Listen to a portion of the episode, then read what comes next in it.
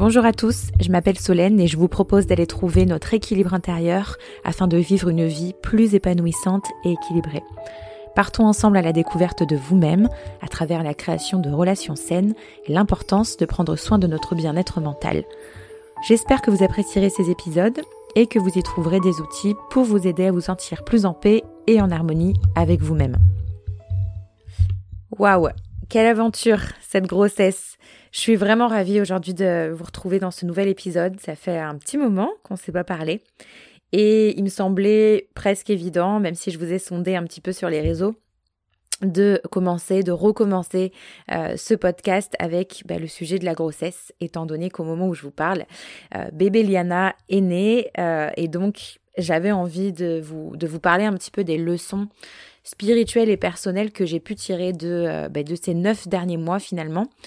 Euh, et, je vais même j'ai envie de dire m'étendre au-delà de la grossesse, puisque même s'il y a des femmes aujourd'hui qui m'écoutent, ou des hommes d'ailleurs, euh, qui, euh, qui, ne sont pas du tout en, enceintes, en projet bébé ou quoi que ce soit, ça peut aussi, euh, ça peut aussi vous aider euh, dans le sens où, euh, où finalement, ce que j'ai vécu là, je pense que ça n'a pas été lié que à la grossesse. Je pense que la grossesse a beaucoup amplifié les choses et qu'il était temps aussi pour moi que je vive ça. Mais, mais je pense que ça peut arriver à tout, à tout autre moment de vie finalement.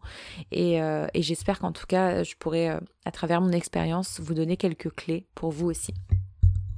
Donc, bah écoutez, moi, ce que j'ai envie de, j'ai envie de commencer en fait par le fait de Déjà, ça va être un épisode qui va être très très personnel. Forcément, je vais vous parler de moi. Euh, et donc, j'espère vraiment que ça, ça vous parlera à vous et que vous saurez vous identifier. La première chose avec laquelle j'ai été très challengée, c'est le fait de poser ses limites et l'envahissement. Alors, j'en ai déjà pas mal parlé notamment sur mes réseaux sociaux, euh, sur Instagram, si vous me suivez sur Instagram, un petit peu sur TikTok aussi. Mais euh, de base, j'avais fait un bon gros travail en 2020-2021 sur apprendre à poser ses limites, etc. Je pense qu'on passe à peu près tous par là. Moi, je suis quelqu'un qui disait euh, oui à tout, qui avait beaucoup de mal à dire non, de peur toujours, comme d'habitude, de blesser l'autre, de me faire juger, etc. Donc je pensais vraiment avoir réglé ça. Et en fait, j'ai pris une première claque qui a débuté dès le premier trimestre. Je me suis retrouvée en fait euh, très envahie aussi par le monde extérieur, si bien que je me suis repliée sur moi-même. J'ai eu du mal à poser mes limites avec les autres et surtout, surtout avec les personnes qui étaient très, très proches de moi. Je me suis rendu compte en fait que bah, j'étais pas toujours très honnête envers elles parce que je ne savais pas leur dire. J'arrivais pas à m'exprimer, je me l'autorisais pas, euh, de peur de blesser, de mal faire, euh, de me faire juger, qu'on m'aime plus. Enfin voilà, ça venait toujours réveiller une blessure. Et en fait, petit à petit, en mettant le doigt dessus, ça s'est arrangé. Et j'ai commencé à m'exprimer, à en parler. Et si quelque chose me dérangeait, j'en parlais directement. Parce que le souci, c'est que en agissant comme ça, j'en voulais à l'autre alors que finalement c'était un petit peu ma faute. C'est-à-dire que j'en voulais à l'autre de ne pas avoir respecté mes limites alors que je ne les avais pas posées. Donc c'est un peu paradoxal. Donc il a fallu justement que j'aille au-delà de cette, euh, de cette peur. Et euh, je vais vous donner un exemple. Ça, ça a été pas facile, notamment avec ma famille, ma belle famille. Alors, je les aime énormément. D'ailleurs, si vous passez par là, je vous fais de gros bisous. Je vous embrasse très fort. Mais c'est vrai que hum, bah, les personnes qui sont très très proches de nous, c'est davantage euh, challengeant parce que j'ai eu du mal en fait lorsqu'on est rentré en France avec Chris pour l'annonce de ma grossesse, donc euh, au mois de juillet, à poser mes limites, à dire non, j'ai pas envie, etc. De même, lorsque la date du terme approchait, j'ai dû en fait euh, prévenir, puisque alors de base, mon terme était le 14 janvier. Donc, étant donné qu'il y avait les périodes de fête avant, je me suis dit, je vais en profiter, si bébé n'est pas encore là, pour annoncé à tout le monde parce qu'on a fait euh, on a fait Noël euh, tous ensemble, la famille de Chris et la mienne, qui s'entendent très bien. Donc du coup, on a fait on a fait un grand repas de Noël tous ensemble et je me suis dit je vais en profiter pour euh, pour leur dire à tous que quand la date va approcher donc à une semaine près de de ne pas en fait m'envoyer de messages tous les jours, etc. Parce que le problème, en fait, moi, j'ai du mal avec l'accumulation. C'est-à-dire que un message d'une personne, ça va, mais en fait, c'est jamais une personne, ça va être ma maman, ça va être ma belle-maman, ça va être mon frère, ça va être euh, euh, mon beau-père. Enfin, vous voyez, ça, ça peut être. Euh, donc, et tout ça accumulé, je le gère pas. Et c'est ce qui crée l'envahissement chez moi. Donc, du coup, pour ne pas me laisser envahir, j'ai pris un peu les devants j'ai euh, mis le, fond et la forme, j'ai envie de dire. Et voilà, je leur ai dit gentiment que je préférais, euh, dans mon besoin en tout cas actuel, que je n'avais pas envie qu'on m'envoie des messages redondants et que euh, dans tous les cas, tout le monde sera prévenu en temps et en heure de cette, naissance et, et qu'il fallait du coup me laisser un petit peu, un petit peu dans mon monde la semaine, la semaine qui précède le terme. Donc du coup, j'ai dit, j'ai annoncé à tout le monde où étaient mes limites. Euh, et, que, et que voilà, que, moi, ça me mettait beaucoup de pression. Et j'ai dû aussi euh, apprendre à poser mes limites pour la naissance. En fait, à chaque fois, j'ai été challengée. Euh, à, chaque, à, chaque, à chaque moment, on va dire, grand moment dans cette dans cette grossesse et cet accouchement finalement, puisque je me suis dit une fois que bébé va être là, c'est pas terminé, et ça l'est toujours pas d'ailleurs. Donc j'ai dû prévenir aussi mes amis et surtout ma famille que je ne souhaitais pas de visite euh, la première semaine sûrement. En fait, je, je, n'avais pas imposé la chose, mais j'avais dit que certainement, me connaissant, puisque j'ai un, un, petit côté un peu sauvage, euh, en tout cas qui je le deviens de plus en plus, que j'avais pas forcément envie d'avoir de la visite dès le départ, que c'est quelque chose qui pouvait changer, mais euh, que c'était fort possible que je me replie et qu'il ne fallait pas mal le prendre. Alors qu'il fallait pas mal le prendre, ça chacun le prend comme il veut, mais entre guillemets que ce n'était pas personnel. Et euh, ben voilà, que j'avais envie tout simplement de profiter de ma fille, de profiter de Chris, euh, de notre nouvelle famille qui se crée aussi, puisque c'est très important. Il y a quand même des gros liens qui se créent dès le premier jour, et je pense qu'on n'a pas besoin d'être parasité, si je puis dire, par l'extérieur, même si c'est jamais malveillant, encore une fois. Alors ça peut paraître un peu égoïste pour certains, normal pour d'autres, mais toujours est-il que j'ai exprimé mon besoin avant que ça se passe. Donc ça a été euh, très bien reçu puisque finalement euh, ma maman m'a dit que euh, de son côté, lors de, bah, de la naissance de mon grand frère, de moi et même de mon petit frère, hein, de ces trois grossesses, elle a été très très très envahie par sa belle famille, donc mes grands-parents à l'époque. Je suis pas très étonnée et qu'elle avait super super super mal vécu. Donc euh, donc là, elle ne refera pas ça du tout parce que voilà, elle comprend et qu'il faut vraiment nous laisser le temps. Et du côté de ma belle famille, pareil, ma ma belle maman qui m'a dit la même chose, qu'elle avait mal vécu. Donc du coup, j'ai été quand même plutôt rassurée de me dire bon ben c'est un schéma qui se répétera pas et euh, et voilà, je suis plutôt rassurée parce que voilà, au moins elles le prennent pas mal et, euh, c'est chouette. Donc je me suis rassurée là-dedans. Et, euh, et, en fait, pour moi, c'était vraiment un grand pas parce que moi, je n'ai pas l'habitude de dire les choses comme ça. Et, euh, et avant, j'attendais toujours que la frustration ou la colère viennent me trouver pour m'exprimer. Donc, c'est vraiment pas quelque chose à faire. Donc voilà, grosso modo, j'ai dû du coup réapprendre à poser mes limites et à moins me sentir entre guillemets envahie. Et donc, euh, bah, ce que j'ai fait, la meilleure chose que je, que je puisse faire, c'était vraiment de m'exprimer. Ensuite, il y a quelque chose aussi qui est venu, euh, qui est venu beaucoup me, me, travailler, c'est le cas de le dire, c'est la blessure de l'injustice. Alors, j'ai vraiment revécu cette blessure très profondément. C'est une blessure que je pensais pas du tout revivre, pour être honnête, et que j'avais vraiment pas trop identifiée d'ailleurs. Moi, je me suis toujours euh, un peu identifiée à la blessure d'abandon, à la blessure de rejet, ce genre de, de choses. mais mais là, je me, je me suis sentie... Euh, alors trahie, il y a eu aussi cette, blessure de la trahison, oui. Humiliée, je pense que c'est les blessures qui sont vraiment le plus revenues, c'est la trahison, l'humiliation euh, et l'injustice. Et notamment bah, en, début de, en début de grossesse, puisque j'ai vécu une, j'en ai déjà parlé dans d'autres podcasts, une grosse rupture amicale violente euh, au mois de mai. Et puis, alors, quelques mois plus tard, donc là déjà, je me suis sentie vraiment malmenée. C'est-à-dire que je me suis dit, c'est injuste. C'est vraiment le premier mot que je me disais, c'est, pas juste en fait. Pourquoi Pourquoi moi? Voilà, Calimero quoi. Euh, puis quelques mois plus tard, donc là c'est arrivé, il me semble en, je crois que c'était en septembre-octobre, euh, je me fais voler mon MacBook. voilà, je vends, euh, voilà, je vends un ancien Mac sur, pour la petite histoire sur sur internet quoi, sur sur la marketplace, voilà. Et il se trouve que je l'envoie à une personne qui finalement ne me paye pas, voilà, je, bref. Donc euh, je, me fais, je me fais voler, euh, je me fais pirater un compte, je me fais annuler un billet d'avion, euh, je me fais quoi d'autre aussi? Oui, bref, il y a eu tout. En fait, tout ça en l'espace de deux ou trois semaines. Donc en, fait, en soi, c'est pas toutes ces petites choses-là sont pas grand-chose, mais en fait, ça a été l'accumulation l'espace de deux trois semaines où vraiment ça a été hyper compliqué parce que du coup à chaque fois je revivais la même chose en me disant mais pourquoi moi en fait euh, Qu'est-ce qui se passe? Euh, Je mérite pas ça, euh, c'est injuste, blablabla. Et au troisième trimestre, ça a été encore autre chose. C'était cette fois-ci l'hôpital qui essayait de me contre-indiquer un accouchement à domicile sans raison valable. Ils me projetaient leur peur, ils me disaient que bébé était trop gros, et donc je l'ai vraiment vécu comme une, injustice totale. Je vais revenir un peu sur l'accouchement à domicile, mais de base, c'était vraiment mon projet de naissance. Et, euh, en fait, euh, les hôpitaux, ils n'aiment pas forcément ça. Donc ça, c'est pareil. Je me suis retrouvée aussi dans un monde que je ne connaissais pas du tout, où j'ai vécu une injustice que je ne connaissais pas, notamment par rapport à, la femme, à la femme enceinte qui a envie de mettre au monde son bébé, en quelle on fait pas confiance, euh, on médicalise beaucoup les choses. Enfin bref, vraiment quelque chose que je connaissais pas, hein, forcément. quand on n'est pas enceinte et qu'on ne s'intéresse pas plus que ça à ça, on peut pas le savoir. Et ça, euh, c'est surtout beaucoup en France. Hein. Là, je parle vraiment pour, pour la France. Je ne sais pas du tout ce qui se passe ailleurs. Mais euh, en France, on est, euh, on est quand même pas mal en retard sur, sur tout ça. Bref, donc je le vis vraiment comme une grosse injustice totale en me disant c'est pas juste, j'ai le droit d'accoucher à domicile. Évidemment, quand je vous dis j'ai le droit, c'est parce que le droit m'a été donné.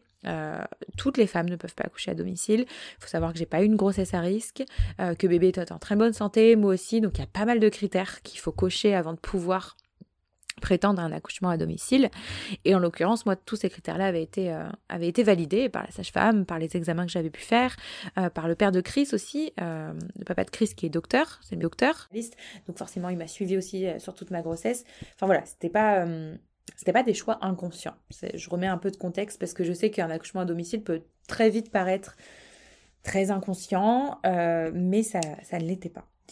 Et donc, pour, euh, pour revenir un petit peu à cette blessure, euh, bah, pour ceux qui connaissent un petit peu, vous savez, le, principe des cinq blessures de l'âme que Lise Bourbeau a pas mal développé, en fait, la personne qui souffre de la blessure d'injustice, elle va vraiment se créer le masque du rigide. Tous ces comportements seront dictés par la peur de souffrir, euh, à, nouveau, en fait, du sentiment d'injustice. C'est pourquoi la personne va se couper de sa sensibilité s'imposer de performer et d'être parfait. Il y a vraiment une, quête de perfectionnisme. Donc l'injustice, c'est un sentiment insupportable pour le rigide qui va toujours essayer en fait d'être juste dans tout ce qu'il fait. Donc il va développer un grand perfectionnisme parce qu'il croit que ce qu'il fait ou ce qu'il dit est parfait et que ça sera nécessairement juste. Donc la personne qui vit, euh, qui ça, donc le, le masque du rigide, est alors prêt à tous les efforts et les sacrifices nécessaires pour atteindre cette perfection, même s'il ne s'agit pas de sacrifices pour, pour lui-même. En fait, le rigide, il est aussi en recherche de justice pour s'assurer qu'il est digne de ce qu'il reçoit, car il le mérite, et, le mérite pour lui, la, notion de mérite est extrêmement importante pour lui. Il y a une espèce de difficulté à reconnaître et respecter ses limites aussi. vous voyez, c'est pas très loin, hein, les limites sont pas très loin. Et comme le rigide s'est coupé un petit peu de ses ressentis, de ses besoins, il a beaucoup de difficultés à respecter ses limites et surtout à les connaître. Il prend jamais le temps de sentir euh, si ce qu'il fait répond ou non à un de ses besoins, et c'est aussi pour ça qu'il en fait souvent trop ou euh, ne s'arrête que lorsqu'il craque, typiquement. Donc le rigide, c'est vraiment une personne qui a beaucoup de mal à demander de l'aide, qui préfère tout faire tout seul pour que ce soit parfait. Et c'est en raison de, de ça que les personnes rigides sont plus enclines à souffrir de burn-out ou d'épuisement professionnel. En fait, à force de ne pas écouter et respecter ses propres limites, le corps du rigide finit par lâcher. Que ce soit le rigide ou toute autre personne, on a tous des limites sur le plan physique, émotionnel et mental. Donc il n'est pas possible en fait de contrôler euh, toute sa vie tout le temps. Il y, a une notion de contrôle. Donc c'est pourquoi à ce moment-là, le rigide qui n'est d'ordinaire jamais malade le sera peut-être beaucoup plus régulièrement aussi. Le corps en fait finit toujours par réagir à un moment donné ou à un autre. Et en fait, moi, ce que j'ai pu faire avec cette blessure-là, c'est que déjà, je me suis observée. Je me suis observée et j'ai repéré les situations à l'origine de ces blessures. En fait, après avoir pris conscience de mon ego, j'ai, je trouve qu'il est important en fait d'observer ce qui se passe en nous-mêmes et comment on réagit. Lorsqu'on est face à une situation ou une personne qui nous provoque des émotions désagréables, euh, telles que la colère, la peur, la frustration, l'agacement, l'incertitude, euh, le rejet, l'abandon, l'humiliation, ou encore l'injustice, il faut observer le comportement qu'on adopte à ce moment-là. Donc, observez-vous, observez vos réactions, Observez vos émotions. Qu'est-ce que vous ressentez Comment vous agissez Qu'est-ce que la situation a réveillé en vous Est-ce que vous avez le besoin d'agir impulsivement Quelle est votre réaction Votre comportement en fait face à cette situation? De quoi vous avez peur? Et pour que cette prise de recul en fait elle devienne automatique, vous pouvez commencer par noter sur une feuille, sur un carnet, peu importe, les situations en fait qui ont éveillé des blessures et noter les comportements que vous avez adoptés face à ces situations. Plus vous ferez cet exercice, plus bah, ça deviendra automatique par la suite. Donc vous pouvez faire cet exercice pour les situations présentes, euh, aussi bien pour les situations présentes que passées. Donc vous notez plusieurs situations, vous avez vécu une émotion forte et désagréable, et vous observez ce qui s'est passé à ce moment-là. Qu'est-ce que vous avez ressenti? Quel événement vous a procuré cette émotion Et qu'est-ce que vous vous êtes dit? Ensuite, une deuxième phase par laquelle du coup je suis passée, c'est l'acceptation de cette blessure. Donc, accepter ces blessures, c'est vraiment pour moi l'étape clé pour les guérir. Alors, j'aime pas trop dire les guérir parce que, à mon sens, on guérit pas vraiment d'une blessure. Je pense qu'on la vit un peu tout au long de notre vie. Mais en tout cas, pour, euh, pour la laisser couler, on va dire. Et accepter, ça signifie les regarder, les observer, tout en ayant conscience qu'il est entièrement normal d'avoir encore des choses à régler. L'acceptation, c'est l'élément déclencheur pour mettre en marche la guérison. C'est la clé de toute transformation et changement. Donc accepter ne signifie pas euh, rejeter, voilà. Plus vous éviterez ou vous rejetterez cette blessure, plus elles s'intensifieront. Donc les comportements en que vous adoptez en réaction à ces blessures sont des mécanismes de défense. Vous êtes créé un masque pour ne pas souffrir. Donc vous n'avez pas besoin de changer, mais seulement d'accepter et d'accepter ces blessures. Donc en faisant le choix euh, de laisser couler la blessure, de guérir comme, comme vous préférez, moi c'est juste que j'aime pas forcément le terme guérir, vous allez éprouver de plus de tolérance, de bienveillance et de compassion envers vous-même. Et c'est ça qu'on veut aller chercher. Et vous en éprouverez aussi envers les autres, parce que ça va vous permettre de comprendre que les autres aussi ont des blessures et qu'ils adoptent eux aussi des mécanismes de défense. Donc pour moi, je me suis rendu compte que ma blessure d'injustice était euh, en voie de guérison quelque part, était en tout cas en train de couler, lorsque je me suis permise d'être moins perfectionniste déjà, parce que dans ma vie de tous les jours, je le suis, dans mon travail, je le suis. Alors ça ne veut pas dire que c'est complètement ok et que, que c'est complètement réglé, hein, attention, mais en tout cas, j'ai laissé couler plus de choses de faire des erreurs sans éprouver de la colère envers moi-même, puisque voilà, c'est pareil, ça va avec le perfectionnisme. Quand je fais des erreurs, je me retrouve très souvent frustrée. Et que j'ai accepté aussi de montrer ma sensibilité sans avoir peur d'être vulnérable, sans avoir peur du jugement des autres. Et ça, ben, je l'ai fait notamment à travers les réseaux sociaux et pour moi ça a été un grand pas. C'est peut-être pas grand chose pour beaucoup, mais pour moi ça a été un grand pas parce que jamais je me suis montrée comme ça, dans des états comme ça. Euh, pour ceux et celles qui me suivent depuis un moment sur les, sur les réseaux sociaux, et notamment je pense à Instagram, parce que c'est vraiment le, le réseau social sur lequel je suis depuis le plus longtemps, ça fait 5 ans maintenant, ben c'est vrai que j'ai toujours montré cette image un peu de, de la femme forte, très très young, euh, qui ne laissait rien transparaître, qui vivait ses émotions un petit peu dans son coin, qui ne s'autorisait pas. Euh, j'ai servi le discours euh, quand on veut, on peut, etc. Euh, enfin bref, il y a beaucoup de choses euh, avec lesquelles je suis plus du tout en accord maintenant. et bref, du coup, c'était pour moi une façon ben, de montrer ma vulnérabilité, une façon un peu de, quelque part, de, me réconcilier avec ça en osant en parler sur les réseaux. Et je sais qu'en libérant ma parole, ça a libéré aussi pas mal de, personnes vous, avez été pas mal à m'écrire aussi à la suite de certains posts en me disant bah merci parce que ça résonne. Donc euh, finalement tant mieux, c'était aussi le but. Ensuite, une autre chose dont je voulais parler, euh, qui m'a aussi été posée comme question, et au passage, du coup, je vais, je vais en parler euh, brièvement ici, puisque ça a aussi été une des leçons que j'ai pu tirer, c'est la vie intime. Alors comment est la vie intime pendant ces mois-là? Qu'est-ce qui se passe dans le couple, etc. Et en fait, ça, j'en tire des leçons, puisque pour ma part, il est vrai que pas mal de traumas sexuels, vécus ou non d'ailleurs, et c'est pour ça, sont remontés. Et c'est là que je me suis intéressée notamment au transgénérationnel, à la psychogénéalogie. Et en fait, j'ai pu découvrir que pas mal euh, des traumas ressentis ne m'appartenaient pas. Pas mal de culpabilité aussi, hein, beaucoup. Euh, et donc, en fait, le premier trimestre, j'ai eu une grosse baisse de libido, clairement. Après, il paraît que c'est plutôt plus ou moins normal. Hein. Normalement, c'est à peu près ça pour, tout, pour toutes les femmes. Mais euh, là, je fais une généralité, mais évidemment, je ne peux pas faire de cas par cas. Mais grosso modo, quand j'en parlais un petit peu autour de moi, on me disait oui, mais c'est normal parce qu'en fait, là, le corps, il est en train de construire un nid. Donc moi, j'avais vraiment cette sensation d'aller chercher pendant euh, ces, trois premiers mois, d'aller chercher mes petites brindilles à droite, à gauche et de me construire un nid. Donc il s'est passé que, un petit peu comme le troisième trimestre, j'avais plus envie de voir grand monde, donc c'était très bizarre. On était à Bali encore à ce moment-là. J'avais plus envie de sortir, je voulais plus voir personne, à part Chris, hein, évidemment. Mais euh, j'étais très focus inconsciemment, parce que c'était même pas conscient, même pas volontaire, sur bébé. Voilà, j'étais enceinte. En, plus, j'avais encore les maux de grossesse. Et moi, j'ai eu des maux de grossesse jusqu'à bien 4 mois et demi, presque 5 mois. Donc, ça a quand même pas mal duré. Des nausées, etc. Psychologiquement, c'était bouleversant. Et, euh, et, donc, forcément, ben, en fait, j'avais pas du tout euh, la tête et le cœur à penser à ma vie intime, etc. Donc, du coup, pas du tout de libido. Donc, très challengeant pour Chris, très challengeant pour moi, pour, pour des raisons différentes. Donc, on a dû tous les deux travailler en fait de notre côté pour, euh, pour aller observer ce que ça venait réveiller en nous finalement. Donc c'était plutôt de la frustration chez l'un et de la culpabilité chez l'autre. Donc c'était super intéressant euh, parce qu'à la fois on s'est redécouvert. Donc je peux pas dire qu'intimement parlant il s'est rien passé pendant tout un trimestre parce que à la fois ça nous a aussi rapprochés, mais d'une autre façon. En fait, on a trouvé d'autres moyens d'aller se chercher, on se câlinait beaucoup, on se rassurait. Et en fait, à aucun moment, et je pense qu'on a eu beaucoup de chance aussi sur ça, parce que ça peut arriver aussi pendant, en période de grossesse, bah malheureusement, il y a aussi des couples qui se séparent. Hein. et moi, je peux, je entendre et je peux comprendre euh, parce que parce que c'est challengeant. Voilà, parce que c'est challengeant, parce que le couple aussi en prend un coup, parce qu'on va, on n'est pas encore parents, mais on sait qu'on va le devenir, parce qu'il y a les hormones de la femme, que l'homme doit jongler un petit peu avec ça. C'est franchement pas simple.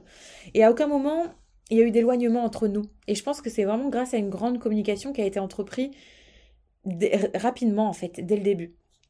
C'est-à-dire que euh, quand je tombée enceinte en avril, euh, déjà à partir du mois de mai, du mois de juin, moi j'ai toujours fait part de tous mes états d'âme à Chris. Déjà ça lui permettait de mieux comprendre. Parce que c'est rigolo, mais on dit souvent oui, les hormones de la femme enceinte, la femme enceinte elle est chiante, etc.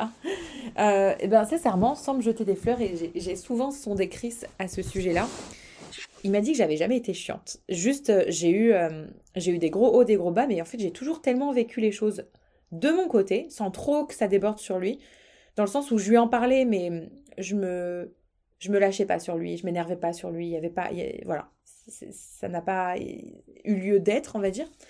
Et, euh, et en fait, du coup, ça n'a jamais été trop dérangeant à, ce niveau-là. Et en fait, au niveau de notre couple, du coup, on a dû apprendre à se redécouvrir. Et ce qui a été intéressant, c'est que euh, à un moment donné, bah, cette libido, elle a commencé à revenir plutôt euh, voilà après le premier trimestre. Et je pense qu'on s'est beaucoup aidé aussi avec, euh, avec Chris, justement en en parlant et en se posant beaucoup de questions. En fait, on est passé par une phase où on s'est redécouvert et c'était hyper intéressant, comme si euh, on venait de se mettre ensemble. Je me souviens, on, était, on était à Rome d'ailleurs, et on était au restaurant et on s'est posé plein de questions, comme si on flirtait un petit peu ensemble, et des questions pas forcément que intimes, il y avait un peu des questions intimes, mais pas que, vraiment des questions sur la vie, des questions hyper profondes. Euh, toi, tu ferais quoi si, ou dans cette situation-là, ou qu'est-ce que tu préfères entre ça et ça, etc. Euh, et, en fait, ça, ça, je sais pas, ça a aidé à beaucoup de choses, et je pense que ça nous a davantage rapprochés. petit à petit, on a repris, euh, on a repris une vie, une vie intime, j'ai envie de dire. Après, bien sûr, euh, ça a continué d'être assez challengeant tout au long de la grossesse. C'est-à-dire que euh, je ne vais pas vous cacher que euh, j'ai pas eu une énorme libido pendant cette grossesse-là. Voilà, je vous le dis, je vous le dis de façon très sincère. Maintenant, c'est très propre à chaque femme. c'était très, c'était très variant en fait. Le deuxième trimestre, j'avais beaucoup d'énergie, donc ça allait. Le troisième, c'est un petit peu ralenti. voilà, c'est grosso modo pour sans trop rentrer dans les détails, mais en gros, c'était un peu ça. Le dernier mois, full libido, euh, allez savoir pourquoi, on ne sait pas. Euh, enfin voilà. Mais euh, ça nous a vraiment. mais ça nous a pas du tout éloignés au final. Et c'était ce qui. comptait. Donc voilà, pour répondre un petit peu à tout ça, parce que je sais que c'était un sujet aussi qui vous intéressait. Et puis pour le coup, bah, il n'y a pas, de tabou. moi, ça, ça, je trouve ça important d'en parler aussi parce que, bah, vous voyez, nous, on n'était pas forcément prêts à ça. On ne le savait pas. Et euh, j'ai dû essayer d'aller piocher des infos à droite à gauche ou d'aller en parler un peu à des gens. Mais euh, bon, bah, tout le monde n'a pas forcément envie de, parler de ça. Mais euh, je trouve qu'on devrait un peu plus en parler aussi. Voilà. Donc, je pose ça là. Ensuite, il y a eu quelque chose aussi, bah là c'était plus au moment de l'accouchement, auquel j'ai été confrontée, des leçons que j'ai pu tirer, c'est cette forme de destruction de l'ego. Alors, cette partie-là, alors déjà pour remettre un petit peu de, de contexte, comme je vous ai dit, j'avais un projet d'accouchement à domicile dans une piscine.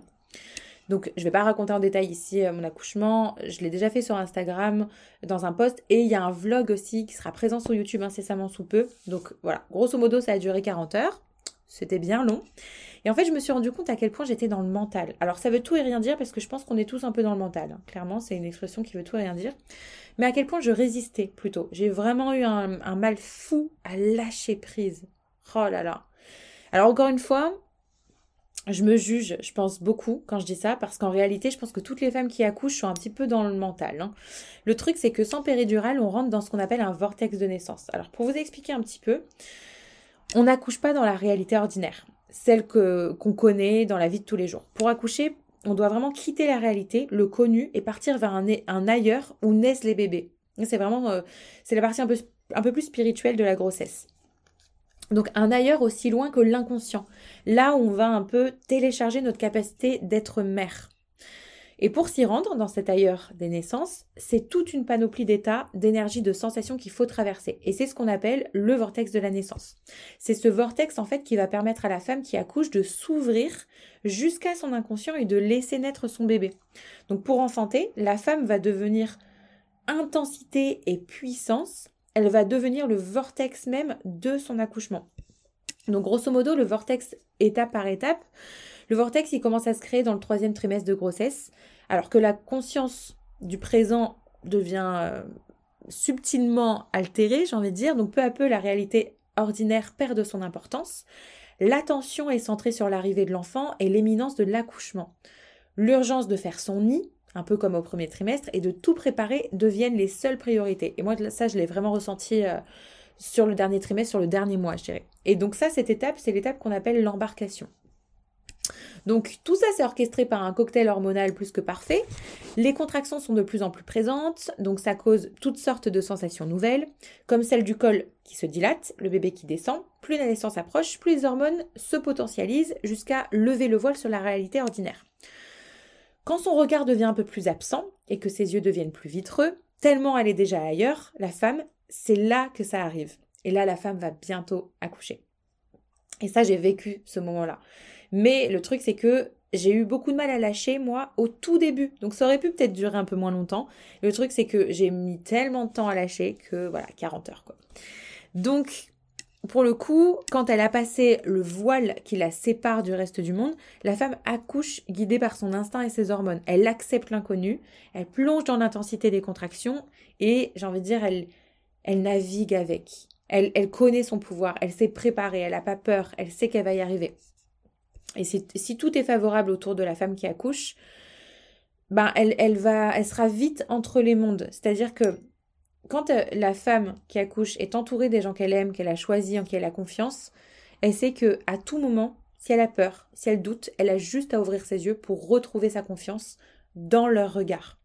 Et moi, c'est tout à fait ce qui s'est passé avec Chris, et c'est pour ça que je dis que c'est notre accouchement, parce que j'étais vraiment ailleurs, mais je savais, puisque donc j'avais vraiment les yeux fermés très très très souvent, sauf au début où je lâchais pas. Au début, euh, non, j'étais encore euh, j'avais pas vraiment les yeux fermés, je les fermais, mais je les fermais toujours en pendant la contraction en fait, si, je me souviens bien. Pendant la contraction, je les fermais, mais par contre, quand la contraction passait, je les rouvrais, voilà. Je parlais quand je pouvais. Au bout d'un moment, je pouvais plus parler. et en fait, euh, moi, si vous voulez, je suis descendue de ce vortex à la pause de la péridurale, puisque du coup, je me suis fait poser la péridurale dans la dernière heure de l'accouchement, donc environ euh, à 39 heures d'accouchement, si je puis dire, 38-39 heures. Et donc j'ai vraiment eu la sensation d'expérimenter deux accouchements en un. C'est très bizarre. Donc tout un travail de 39 heures, naturel et physiologique, qui m'ont fait quitter mon corps et à la fois une pause de péridurale qui m'a soulagé la douleur, mais avec laquelle j'étais plus du tout connectée. Donc vraiment, j'ai vraiment pu expérimenter les deux.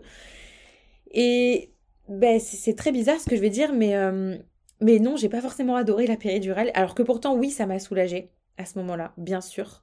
Euh, surtout après presque 40 heures, mais il était temps en fait que je sois soulagée parce que juste je tenais plus.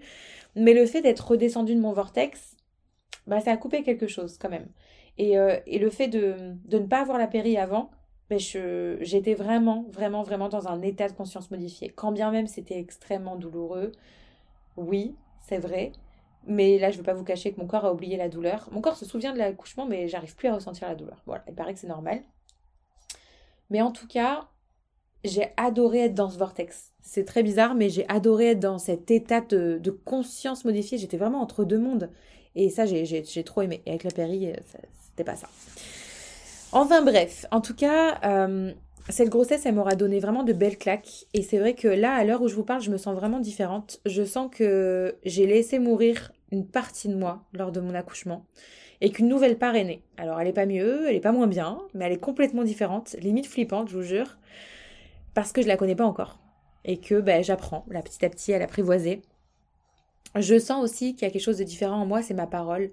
Dans le sens où ma parole, elle s'est libérée pendant cette grossesse.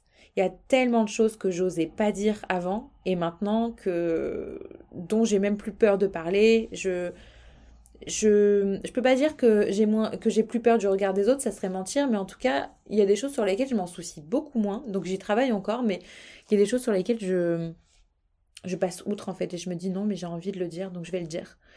Et j'ose enfin. Et malgré la crise identitaire vécue, alors beaucoup au premier et au dernier trimestre de grossesse, ben je me sens moi.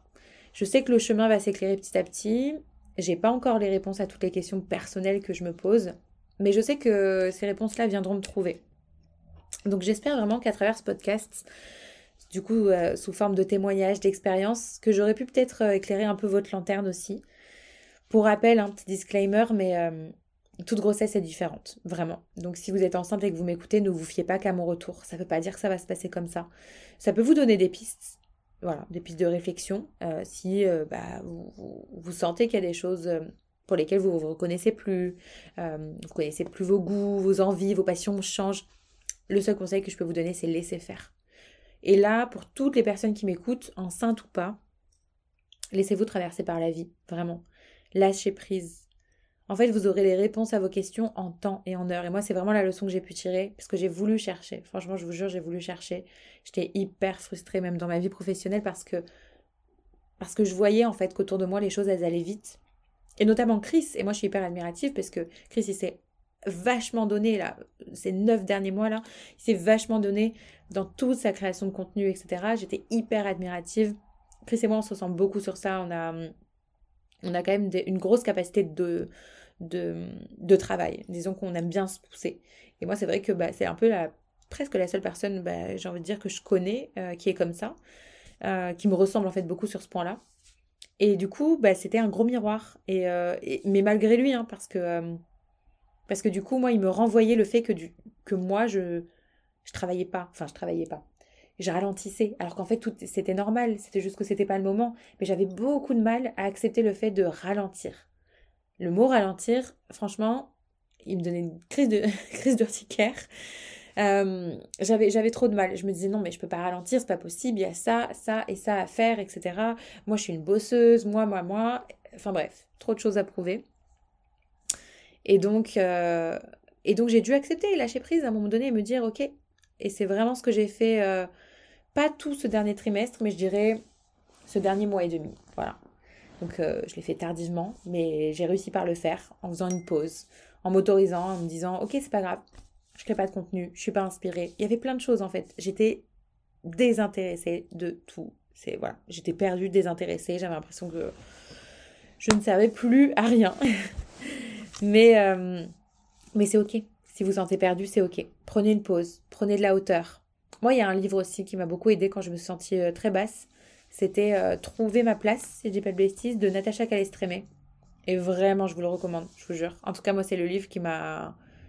Je sais pas, il m'a, il m'a redonné un coup de boost, il m'a aidé, il m'a aidé à comprendre, alors que il y avait aussi à la fois des notions que je connaissais déjà à l'intérieur, mais je sais pas, c'est venu en fait euh, peut-être confirmer certaines choses et approfondir d'autres. Mais ouais, je vous le recommande. En tout cas, voilà, le podcast euh, touche à sa fin. Je vous remercie de m'avoir écouté. J'ai pris plaisir à vous, à vous partager tout ça. Puis, comme d'habitude, si vous avez aimé, n'hésitez pas à laisser un commentaire, que ce soit sur Apple Podcast, sur Spotify, dépendamment de la plateforme d'où vous m'écoutez. De noter le podcast aussi. Je sais que c'est pas grand chose, mais nous, ça nous aide énormément. Puis là, on a vraiment envie de, de le reprendre à fond cette année. Euh, abonnez-vous aussi pour rien manquer parce que là on a décidé qu'il y aurait deux podcasts par semaine, donc le dimanche Et le mercredi, ce sera notre rendez-vous. Et puis voilà, en tout cas, je, je vous embrasse très fort. Je vous dis à bientôt. Et je vous fais de gros, gros, gros bisous.